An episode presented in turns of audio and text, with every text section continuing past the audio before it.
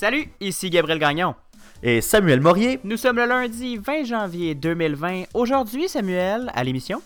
Ben, on vous parle d'un nouveau projet pour rapprocher la police de Longueuil de ses citoyens. Parce qu'on le sait, Gabriel, la police puis la population, ben, des fois, hein, c'est pas les deux groupes sociaux qui s'entendent le mieux. Non, en effet, un gros dossier dans la presse plus. On va essayer de le décortiquer un peu pour vous. Il y a eu une tempête monstre en fin de semaine dans les maritimes avec des dizaines et des dizaines de centimètres de neige qui sont tombés et des vents d'équivalent de, catégorie 2 d'un ouragan. On va faire un peu le point là-dessus plus tard à l'émission. Et finalement, on vous parle de la loi 101. Hein, on s'éloigne jamais. Elle est tout le temps dans le paysage médiatique, cette loi 101-là, l'affichage en français. On va regarder si euh, les nouvelles réglementations sont respectées euh, chez les compagnies privées, les euh, entreprises, les magasins, les boutiques, etc. Un beau show qui s'annonce, Samuel. À vous tous, je vous souhaite la bienvenue à cette première édition de la semaine du matinal de Ceci n'est pas un média.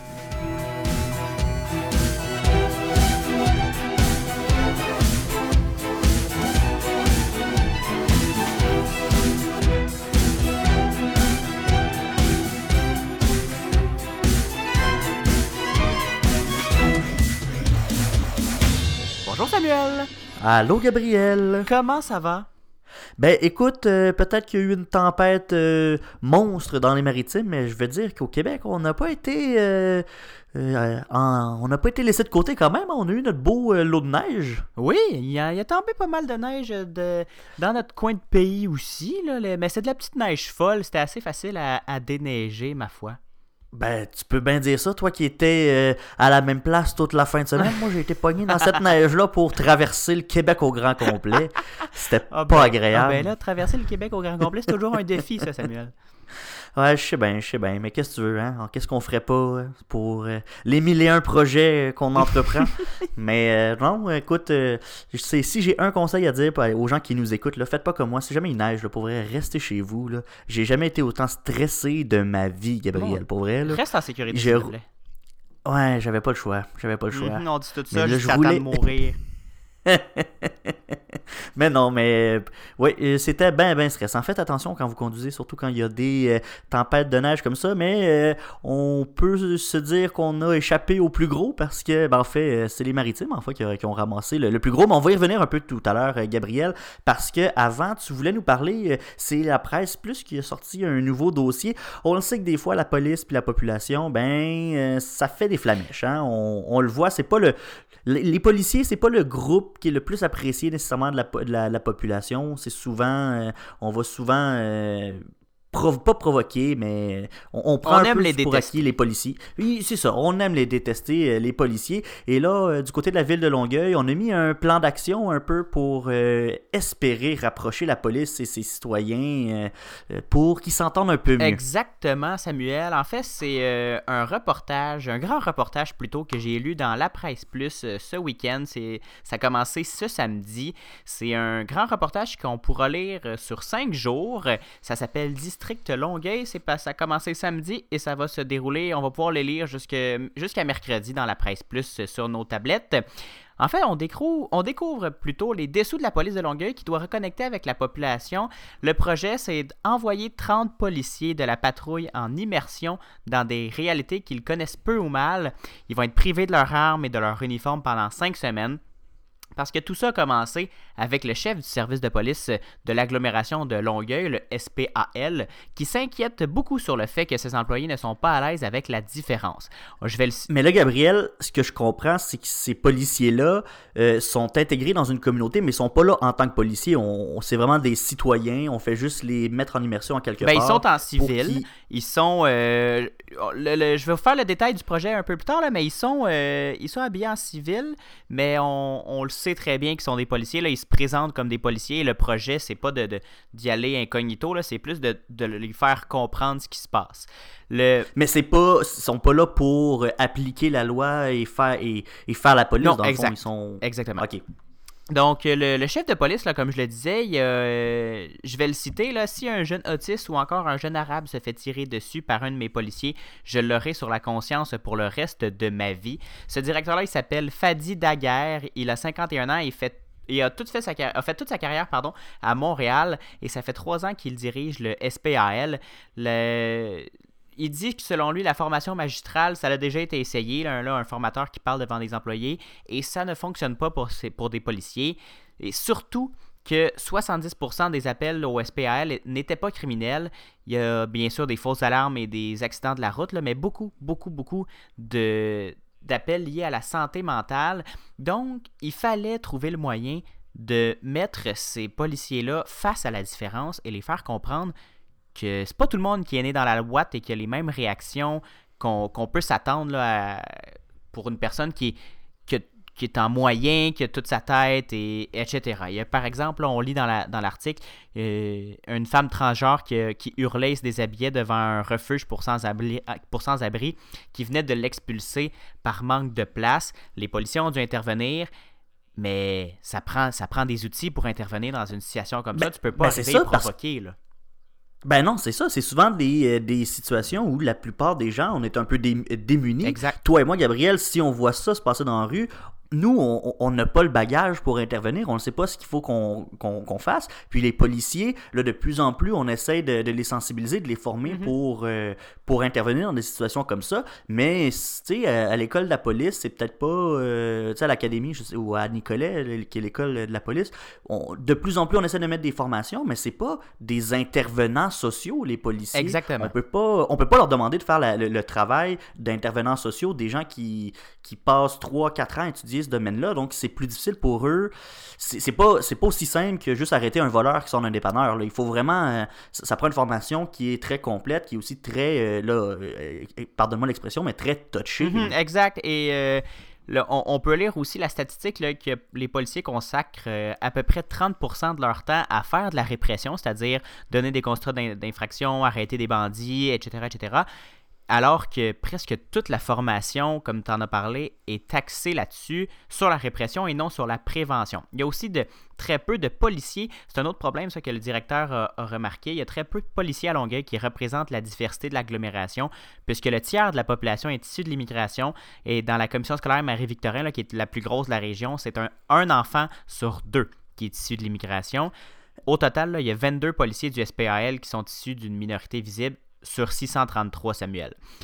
Oh mon Dieu, c'est très petit comme chiffre parce qu'on le sait, ben tu sais, je comprends aussi ce, côté-là. Si un policier blanc arrive dans une communauté puis qui vient essayer de faire de, faire la police littéralement, ben on peut s'attendre, on, peut se dire que les réactions, ça va être peut-être mal perçu du côté de, la population qui va se dire ben là, c'est pas juste mal perçu, c'est aussi des problèmes d'attitude pour certains policiers. Là, il y a un rapport qui a sonné, qui a sonné l'alarme, euh, qui, parle de, les gens parlent d'une police peu impliquée, peu en lien avec la communauté des patrouilleurs qui ne sortent jamais de leur voiture, qui ont une attitude hautaine, condescendante, intimidante et qui parfois manquent carrément de discernement et abusent de leur pouvoir, alors que les policiers communautaires, eux, ont une attitude impeccable, toujours selon le rapport. Donc on voit que ceux qui sont formés pour réagir et pour faire de la, de prévention auprès de personnes euh, en situation de, d'itinérance ou de problèmes de santé mentale, ben eux réagissent de façon impeccable, mais ceux qui ne l'ont qui n'ont pas la même formation,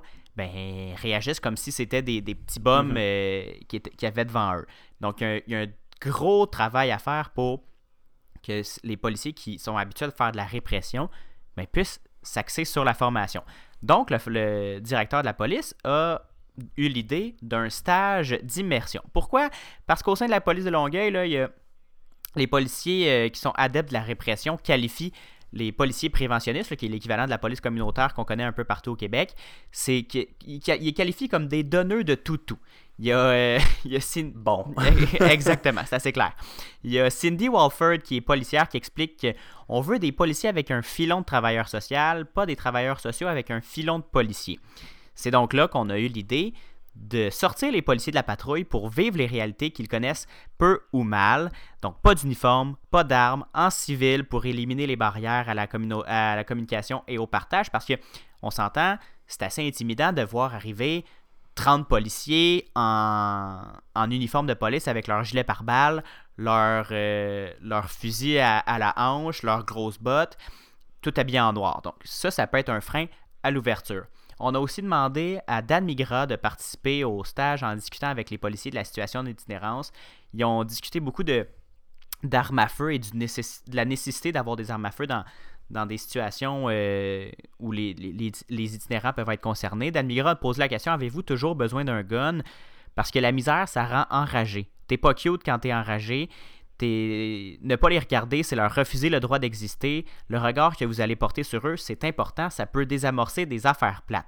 Après l'échange avec le chanteur, les policiers avaient peur qu'on leur enlève leur fusil, justement. Que, il y en a certains qui disaient que c'était un premier pas, un premier pas vers ça.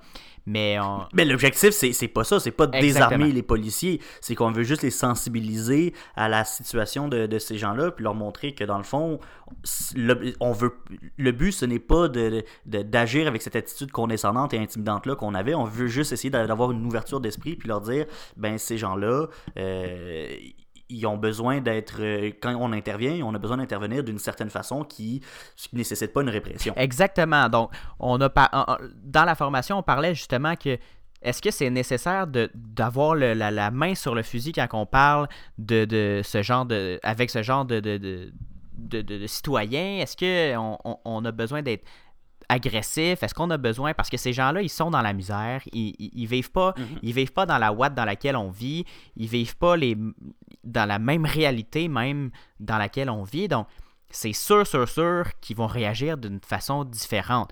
Il faut donc changer un peu la façon de penser de, ces policiers-là pour les amener à, comprendre le fait qu'ils n'ont pas devant eux quelqu'un qui, qui, qui, est rationnel dans, sa réaction. C'est des gens qui ont peur, c'est des gens qui ont peur de, se faire arrêter, c'est des gens qui ont peur de se faire prendre leur bien, le peu de biens qu'ils ont, c'est des gens qui ont, qui ont, peur de se faire euh, agresser par, euh, par des, des, voyous, par même des policiers. C'est des gens qui, qui, font difficilement confiance aussi aux gens, donc c'est normal qu'il y ait une réaction euh, plus explosive ou plus extrême dans des cas comme ça. Donc, c'est ça. Donc là, on parlait justement, le, Dan Migra parlait justement de, de, de, de la non-nécessité, en fait, du besoin de, de, de, retenue que les policiers doivent avoir. Mais là, T'imagines, Samuel, que c'est des, des fois, des, des, c'est pas euh, toujours facile de faire des changements.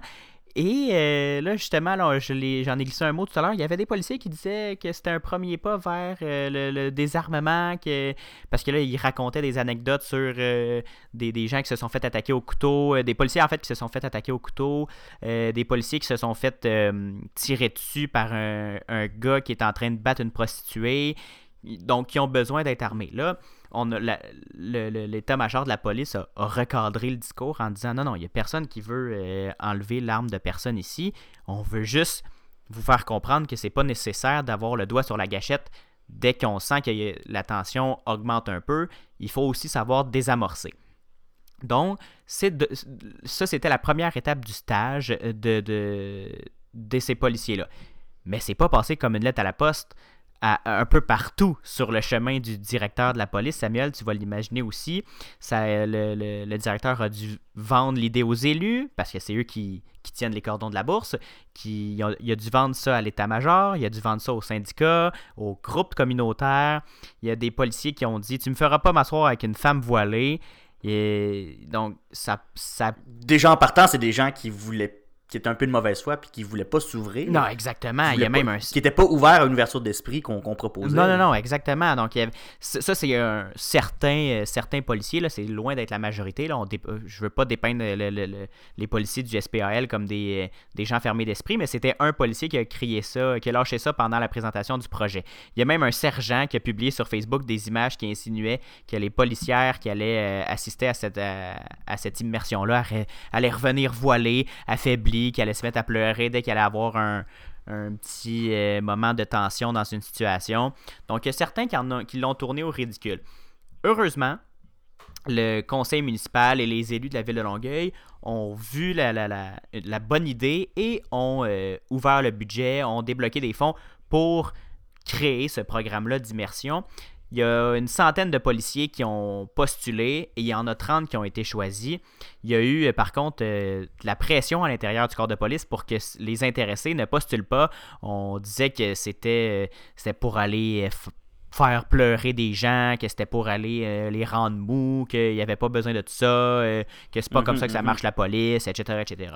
Donc, c'est un parcours semé d'embûches pour le, le directeur de, de la police de Longueuil, qui par contre a porté ses fruits. Et là, c'est c'est la première fois, en fait, Samuel, qu'on va faire ça à l'émission. Euh, c'est pas la première fois qu'on fait ça dans l'histoire de Ce n'est pas un média, mais c'est la première fois qu'on va faire ça dans, pour le matinal. On va poursuivre la discussion sur euh, ce dossier-là parce qu'il y a énormément de, choses à dire. C'est un grand, grand, grand, reportage de, la presse et il y a beaucoup de, choses que je, veux vous discuter. Donc, on va faire une petite pause radio, si tu le veux bien, Samuel. On va, ah, a pas de on va faire une petite pause aussi balado de 30 secondes. Et euh, pour ceux qui sont au CFAC 88.3, on se retrouve dans deux minutes. Pour ceux qui, sont qui nous écoutent au balado, on se retrouve dans 30 secondes et on va, on va continuer à parler du dossier des policiers de Longueuil.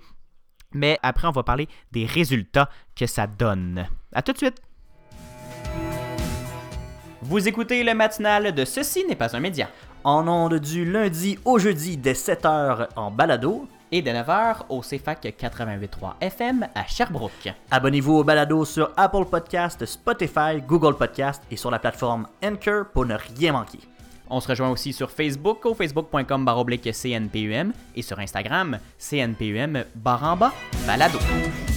Vous écoutez le matinal de Ceci n'est pas un média avec Gabriel Gagnon et Samuel Morier. Gabriel, juste avant la pause, on parlait d'un nouveau projet qui, a vu euh, mhm. jour euh, à Longueuil pour essayer de rapprocher les policiers de sa population. Et donc, là, tu nous parlais de la mise en place de ce projet-là, mais là, on va s'intéresser un petit peu plus aux résultats du projet parce qu'on a les premiers stages qui se sont terminés. On a des résultats à observer maintenant.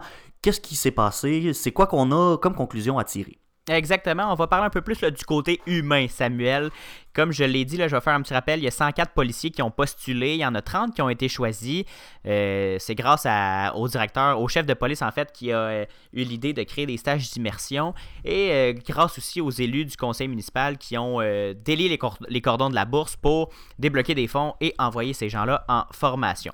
On peut lire dans l'article de la presse plus, dans un des articles, en fait, parce que ça s'échelonne sur, sur cinq jours, ces reportages-là, des témoignages de policiers qui ont touché directement à la misère humaine. Et là, on voit à quel point on, voit de tout quand on est euh, policier et euh, à quel point on, peut avoir une carapace qui peut se former euh, et devenir assez épaisse. Il y a une policière, par exemple, qui a consolé une fille de 7 ans. De, la, petite fille d'un père qui s'était pendue dans la cuisine pendant la nuit. Elle a passé une oh heure à la conseiller en attendant que la DPJ arrive. Il y a euh, un autre policier qui a couru après une femme suicidaire sur l'autoroute 10 qui, elle, courait en direction du pont Champlain. On imagine pourquoi. Il y a un patrouilleur qui a interrompu un rapport sexuel entre un enfant de 9 ans et sa mère déficiente intellectuelle. La mère avait attaché un gars de Michel à la taille de son enfant. Ben voyons euh, donc. Pour assouvir ses pulsions. Donc, on, y a, la misère humaine et l'horreur, ces policiers-là envoient à tous les jours ou presque, et on, a, on a entendu tout à l'heure qu'il n'était pas outillé pour, euh, pour répondre à, toutes ces, tous ces appels-là. Il, y, a, un policier qui disait d'ailleurs, après six mois dans la police, on cesse de compter le nombre de pendus qu'on a décrochés. Ce qui est assez, ce qui est assez remarquable comme citation, je pense que ça, ça explique très bien les besoins de ce genre de, formation et de ce genre de, de, de moyens pour attendrir un peu les, forces de l'ordre. Parce que on faut se rappeler que les policiers, c'est des gens, c'est dans les gens les plus puissants de la société, Samuel. on, peut dire que les policiers que les politiciens euh, dirigent le, pays ou le, ou le Québec, mais les policiers peuvent arrêter les politiciens, les policiers peuvent faire presque entre guillemets tout ce qu'ils veulent. Donc, dans le deuxième article, on raconte le moment où les policiers ont, visité une mosquée, d'ailleurs que certains ont confondu avec un temple sikh par euh, un, peu de, de, mauvaise information. Mais c'était euh, une anecdote comique. Il y a un policier qui demande à l'imam euh, qui fait visiter la mosquée c'est ça, c'est ça qu'on appelle un temple sikh. L'imam dit non, non, c'est pas ça du tout. Un temple sikh, c'est pas la même religion. Mais bon, c'est juste un petit, euh, un petit euh, problème de communication, je pense. Donc, c'est les policiers ont. les 30 policiers qui ont assisté à cette immersion, on, les décrit comme il y en a certains qui étaient plus ou moins ouverts, surtout avec la mosquée, parce qu'on parlait beaucoup d'égalité homme-femme. Euh, les policiers, là, ils avaient le droit de poser toutes les questions qui leur passaient par la tête à l'imam, et l'imam, selon euh, ce qu'on comprend dans l'article, était très, très, très ouvert à, répondre à tout. Il n'y avait, pas, avait pas de malaise avec les, questions des policiers. Donc, on posait des, questions comme euh, pourquoi hommes-femmes séparés sont séparés par les pendant la prière, pourquoi on parle euh, à l'homme quand on intervient, euh, si on a affaire aux deux, pourquoi euh, la femme doit-elle se voiler quand elle ouvre la porte aux policiers? donc, pour, pour, comprendre un peu les, les us et coutumes de, la, communauté musulmane, on a aussi parlé du mariage de même sexe. Est-ce que le mariage homosexuel est permis par l'islam? mais là, l'imam disait que l'islam ne reconnaît pas les relations homosexuelles parce que c'est un péché. Mais là, juste rappeler Samuel là, que c'est pas juste l'islam qui, croit que l'homosexualité est un péché. Là.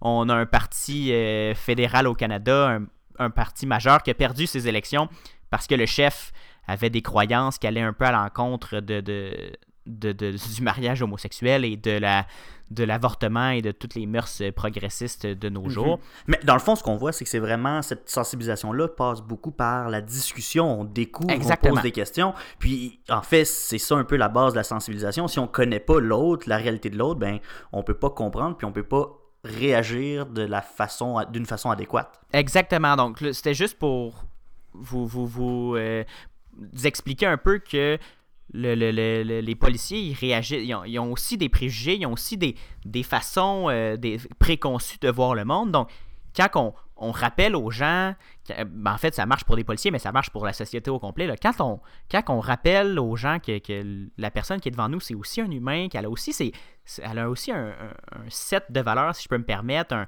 une façon de voir le monde qui est peut-être pas nécessairement incompatible avec la, avec nôtre, même s'il y a des différences dans la façon de la vivre, cette, cette vie-là. Il y a toujours des points de rapprochement à faire. Donc le, là, l'imam a répondu à toutes leurs questions. Il y a eu plein d'ouvertures euh, de, de, policiers. Ils ont compris énormément de choses sur les raisons d'ailleurs pourquoi les, les femmes priaient pas à la même place que les hommes. Là. c'était très, très, très. Ça a été très, très, très bénéfique. Et euh, par contre, il y en avait un qui, un policier qui était plus ou moins d'accord avec tout ça. Il a écrit, euh, il, a dit aux journalistes écris-les dans ton journal. Moi, l'endoctrinement, je suis pas capable. Moi, ma religion, c'est la licorne rose invisible. Il a aussi demandé euh, au psychologue qui suit le, groupe pour euh, répondre à leurs questions puis prendre le pouls du groupe. Il le, policier a demandé comment tu fais pour être psychologue puis en même temps croire à ces affaires-là parce que le psychologue est musulman. Le par contre, euh, le psychologue qui s'appelle Farid Bekal a nuancé. Il dit c'est positif qu'il pose des questions. S'il en pose, c'est qu'il n'est pas totalement fermé. Donc, euh, Samuel, c'est un, énorme projet de la police de Longueuil qui vise à rapprocher et à faire comprendre aux policiers la, réalité des gens qui, vivent dans des, qui ne vivent pas la même réalité que la nôtre, de, Québécois francophones, euh, blancs qui, vit dans, en banlieue de Montréal. C'est complètement à l'opposé de, de, ce qu'on peut vivre nous et de ce qu'on côtoie euh, au quotidien. Donc, cette initiative-là permet de, un rapprochement entre les communautés et le directeur, de, le, chef de police espère que ça va aussi faire réaliser aux policiers qu'on ne peut pas euh, intervenir. Euh, brusquement dans toutes les situations, que c'est pas tous des bombes qu'on a devant nous et c'est mhm. que la misère, ça peut, comme tu l'as dit tantôt, là, ça peut faire des comportements, ça peut causer des comportements un peu. Euh, et donc, Gabriel, c'est un, dossier qui est à lire gratuitement dans la presse plus depuis euh, samedi. Mhm. Allez lire ça, de, tous les articles depuis samedi, tous les articles depuis samedi dans la presse, c'est excellent, c'est excessivement bien écrit. C'est euh, Caroline Touzin et Martin Tremblay, les journalistes qui ont travaillé là-dessus. Là, vraiment, je leur lève mon chapeau. Merci beaucoup, Gabriel, euh, de nous avoir fait découvrir euh, ce beau projet-là de la police euh, de Longueuil. Ça fait du bien d'avoir des nouvelles plus positives de temps en temps. Oui, puis je pense que ça, mérite d'être souligné. Là. Autant à ce, ce n'est pas un média, on aime parler du travail des médias, on aime décortiquer le travail des, grands médias. Et je pense que c'est un, est un bel exemple de ce grand reportage. Autant ça fait aussi du bien de comprendre le, ce qui nous entoure et que les, les, c'est pas juste c'est pas juste noir là, ce, qui, ce qui se passe dans le monde, il y a aussi des belles mm-hmm. initiatives autour de nous. Samuel, toi, tu euh, poursuis avec euh, un tout autre sujet, ben, quoique un peu connexe, un peu de répression par-ci par-là. C'est euh, la loi 101. Ben qui, oui. qui fait encore un peu parler d'elle. Ben, en fait, Ben- qui va continuer à faire parler d'elle, je crois. Depuis les années 70, Gabriel, la loi 101 fait parler d'elle tout le temps. Et juste un petit rappel, là, la loi 101, pour faire ça simple pour les gens qui sont pas tout à fait à l'aise avec le concept de la loi 101, en fait, c'est la loi qui définit les droits linguistiques au Québec. Donc, c'est elle qui va régir l'affichage en français, c'est elle Mhm. qui, qui fait de la- du français la langue officielle au Québec. Et Qui oblige quelques- les enfants d'aller à l'école en français. Exactement, toutes ces choses-là. Et il y a quelques années, on a décidé de faire de modifier un peu la loi. Donc en 2016, on a demandé euh, de- aux entreprises qui ont un nom anglais d'inclure euh, un mot au moins en français sur leur euh, enseigne. Même Là, si c'est une marque de commerce. Oui, si c'est une marque de commerce, on pense à Subway, Urban Outfitter, Yellow, Best Buy. On leur a demandé d'ajouter quelque chose en français. Simplement un slogan ou un seul mot. Et on a eu trois ans pour euh, faire le changement. Et donc la période tampon là, de trois ans se terminait le 25 novembre 2019. Et là, on est trois ans plus tard. Est-ce que les entreprises que j'ai nommées ont maintenant du français sur leur enseigne? Hmm, Ben, il me semble que non. Première, euh, co- premier constat qu'on fait, c'est qu'il y a eu des changements un peu partout au Québec, mais il reste encore euh, beaucoup de magasins euh, qui ont rien fait. Beaucoup, on regarde le fait, on fait juste regarder Subway, il y en a pas beaucoup qui ont changé leur, leur enseigne. Et il y a certains magasins, même là, comme Home Depot, qui a déjà un slogan français. Je rappelle que le slogan, c'est l'entrepôt de la rénovation au Québec, mais il n'est pas affiché. Il, Ah. il man- il manque juste à afficher le, le- le logo, mais il l'est pas partout. Là. On pense au magasin à Greenfield Park, il est pas là, ce, ce logo-là, le, Ah ce ben. slogan-là. Fait que c'est c'est un peu particulier. Pourquoi des Il existe, entreprises... mais il n'est pas affiché. Exactement. Donc, on a une question qui, qui- qui se pose. Pourquoi, si ça existe, euh, c'est pas affiché? Parce que quand même, selon le Conseil canadien du commerce de détail, il y a environ 90% des magasins qui ont réussi à faire le changement. On pense à Costco qui ont rajouté le mot entrepôt, Old Navy qui ont, qui ont ajouté mode pour tous, Bricks et matelas électroménagers, meubles électroniques et j'en passe d'autres. Donc, pourquoi on, on a certains ma- magasins qui, qui ne l'ont pas? Parce qu'il y a vraiment un manque d'uniformité de, de ce côté-là. Mais en fait, c'est euh, l'OQLF euh, qui gère tout ça. Ben oui, elle fait quoi, l'OQLF? C'est elle, la, gardienne de, du français au Québec? Euh, Est-ce qu'elle émet des amendes? L'OQLF, qui est l'Office québécois de la langue française, en fait, elle veut pas. C'est pas parce qu'elle peut pas, c'est qu'elle veut pas faire grand chose parce que du côté de l'OQLF, on juge que des, de la répression des amendes, ben ça aiderait pas à la euh, sensibilisation, à la, à, la, à, la présence du français dans Ils sont l'entreprise. allés en formation euh, avec le service de police de Longueuil, eux autres? Ça doit être ça parce qu'on a voulu vraiment parler avec les entreprises, travailler de concert avec les entreprises pour leur montrer que le français c'est important. Et donc là, juste pour un petit euh, tour d'horizon, là, comment ça fonctionne, l'affichage en français, si on a euh, comment l'OQLF traite euh, ces dossiers-là. Quand quand l'OQLF reçoit une plainte du public, il va commencer par l'analyser. On va ensuite euh, collaborer avec les entreprises fautives pour essayer de voir comment on peut régler la, situation. Et si jamais l'entreprise refuse de se conformer, ben là, euh, le QLF peut transmettre le dossier au directeur des poursuites criminelles et pénales. Et ensuite, le, DP le DPCP peut décider de faire un recours en justice. Et là, c'est des amendes de 1500 à 20 000 dollars qui sont possibles euh, dans ces cas-là. Est-ce qu'il y en a vraiment qui sont transmis au DPC? non, pas vraiment. On parle, là, c'est moins de 2%, parce que l'OQLF veut, ne veut vraiment pas là, euh, aller jusque-là. On veut vraiment essayer d'y aller euh, de façon beaucoup plus positive. Mais je vous parlais tout à l'heure de Subway, parce que c'est un des, des- des cas majeurs dans ce côté-là. Euh, je vous dirais, là, la majorité des restaurants, des entreprises, des usines, euh, ça se fait bien, les changements, mais Subway, on l'a pas fait vraiment, puis on explique ce retard-là parce que c'est les règles, les, c'est les municipalités en fait qui, qui font que ça, ça, ça s'allonge ces délais-là parce que c'est pas non- nécessairement l'entreprise qui veut pas. Souvent, c'est la- la- l'étape la, plus facile, dire à l'entreprise, ajouter un mot français. L'entreprise va dire, ok, ouais, euh, je suis d'accord, je vais rajouter un mot français, mais c'est les réglementations municipales qui rallongent le processus euh, parce que souvent, là, chaque ville a des réglementations différentes sur l'affichage. Euh, on a des tailles d'affichage maximales et des fois, l'enseigne occupe déjà la taille maximale, on peut pas rajouter des mots, ça devient compliqué, il faut faire des demandes de permis, des demandes de, de- de dérogation, et là ça prend du temps, ça prend de l'argent, ça finit par coûter cher, et c'est ça qui fait que euh, les délais ont pris cette ampleur-là, mais l'objectif quand même là, dans le cas de Subway, c'est dans la prochaine année, on essaye d'avoir 350 restaurants supplémentaires qui vont changer leur euh, affichage Mais pour avoir des mots français, mais pour des entreprises là, comme Apple et Nike, ben on se casse pas la tête, on fait juste afficher le logo, il n'y a pas de nom, tout le monde est bien content. Oui, mais pourtant, pour Subway, là, ils viennent de changer leur. Ça fait quelques années qu'ils ont changé leur logo euh, pour un, un logo plus moderne, plus coloré un peu. Ils en ont pas profité pour, euh, pour ajouter leurs mots français en changeant leurs affiches? Ben, c'est probablement passé. Ils ont probablement fait ça avant le, le- le dépôt de- des changements de règlement de la, de la loi 101. Hmm, d'accord. Ben, merci beaucoup, Samuel. Euh, on espère que le- l'OQLF va réussir là, à, à faire changer les comportements de ces entreprises euh, récalcitrantes et peut-être aussi d'accélérer le pas de- des services d'urbanisme des, des municipalités du Québec. Ben, comme on dit, hein, lentement mais sûrement. Ouais, c'est souvent ça avec, la, avec euh, des, les- des- des services gouvernementaux comme ça. Là, euh, on, on le dira pas trop fort par contre. Gabriel, les rafales, rapidement?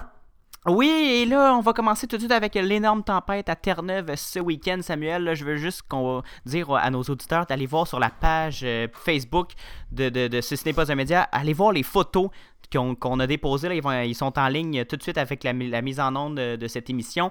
Allez voir sur la page Facebook parce que c'est assez impressionnant? Terre-Neuve a reçu 70 cm de neige en 24 heures et dans certains secteurs, c'est 1 mètre de neige en 24 heures. Les voitures sont ensevelies, les portes euh, ne peuvent pas ouvrir, il y a des, des- des maisons qui, sont complètement sous la neige. Euh, C'est complètement... euh, c'est fou là, ce qui s'est passé à. C'est- hallucinant. Oui, il y a des, des vents de catégorie euh, 2, d'un ouragan de catégorie 2 qui, qui ont soufflé euh, sur certaines régions avec des, des- des accumulations euh, quasiment impressionnantes. Là, et euh, l'armée va être envoyée euh, sur place pour aider à déneiger euh, le- le- la province parce que ils n'y arrivent pas. Là. Ils peuvent pas juste avec les, les services de, de déneigement habituels. Ça prend, ça prend des renforts, ça prend euh, des, des paires de bras pour euh, sortir euh, surtout des véhicules euh, de la neige. C'est une situation qui n'est pas arrivée là, depuis une centaine d'années, je crois, euh, à, à Terre-Neuve, là, de- le- ce cocktail de précipitation, ce cocktail environnemental qui fait qu'il y a autant de neige. Bon Dieu, Hey. moi qui, qui trouvais que c'était la fin du monde juste rouler en fin de semaine sur l'autoroute, euh, Oh! j'étais ben- bien content de pas être à Terre-Neuve, finalement. Oui, non, juste, vraiment, t'as raison. Euh, mais vraiment, là, allez voir les photos, là, c'est assez, euh, assez fou. Et là, toi, Samuel, tu nous parles euh, d'un Québécois qui s'en va au Super Bowl. Qui Ben ça? oui. Ben là, qu'est-ce que tu penses, Gabriel? C'est Laurent Duvernay-Tardif, qu'est-ce que tu Ah penses, ben, hein? Le fameux Laurent. Ben oui, on l'attendait, mais là, les Chiefs qui ont, qui ont obtenu leur euh, billet pour euh, la finale légendaire de la Ligue nationale de football. Les Chiefs qui ont battu les Titans du Tennessee 34-24. Et là, c'est euh, ça fait de Laurent Duvernay-Tardif le cinquième Québécois de l'histoire à se rendre à la finale, mais seulement le deuxième en tant que membre de l'équipe régulière. Pour les Ah Chiefs, ouais? c'est la première fois depuis 1970 qu'on atteint la finale et c'est la troisième fois seulement dans l'histoire. Et là, les Chiefs qui vont affronter les 49ers en finale. J'ai bien hâte de voir euh, les résultats. Mais écoute, euh, je pense que je vais y aller avec euh, la famille puis soutenir Laurent Duvernay-Tardif dans cette Ben là, j'espère que notre Laurent va pouvoir ramener la coupe au Québec à défaut d'avoir la coupe à Montréal. Ben oui. Samuel, on termine très très très rapidement avec euh, SpaceX qui a simulé euh, avec succès dimanche l'éjection d'urgence d'un astronaute d'une fusée euh, quelques instants après le lancement depuis la, Floride d'une fusée SpaceX Falcon, si je me souviens bien du nom. C'est ce qui rapproche encore plus la NASA du moment où elle n'aura plus besoin des Russes pour envoyer des astronautes vers la station spatiale internationale. Elon Musk a affirmé que c'était un énorme succès, que tout a été parfait et les administrateurs de la NASA ont aussi vanté un test très réussi. Le, c'est le Crew Dragon, pardon, c'est pas le Falcon, c'est le Crew Dragon. Et donc, euh, on devrait voir bientôt un vol habité par SpaceX euh, dans les prochaines, euh, prochains mois, prochaines années, là, assez, assez rapidement, Samuel. On va renvoyer des hommes dans l'espace et peut-être plus loin encore. Ah, C'est tellement excitant. Oui, j'adore ce genre de nouvelles. C'est ce qui conclut cette édition de Ce, ce n'est pas un média. Samuel, merci beaucoup. Merci à toi, Gabriel, et on se retrouve dès demain à 7h en balado et à 9h sur les ondes du CFAC 88.3 à Sherbrooke. Et oui, en attendant, je n'ai parlé, suivez-nous sur Facebook pour aller voir les belles photos de Terre-Neuve sous la neige, mais aussi sur Instagram et sur Twitter, CNPUM baramba balado, ou sinon faites juste rechercher ce, ce n'est pas un média. À demain, Samuel! À demain!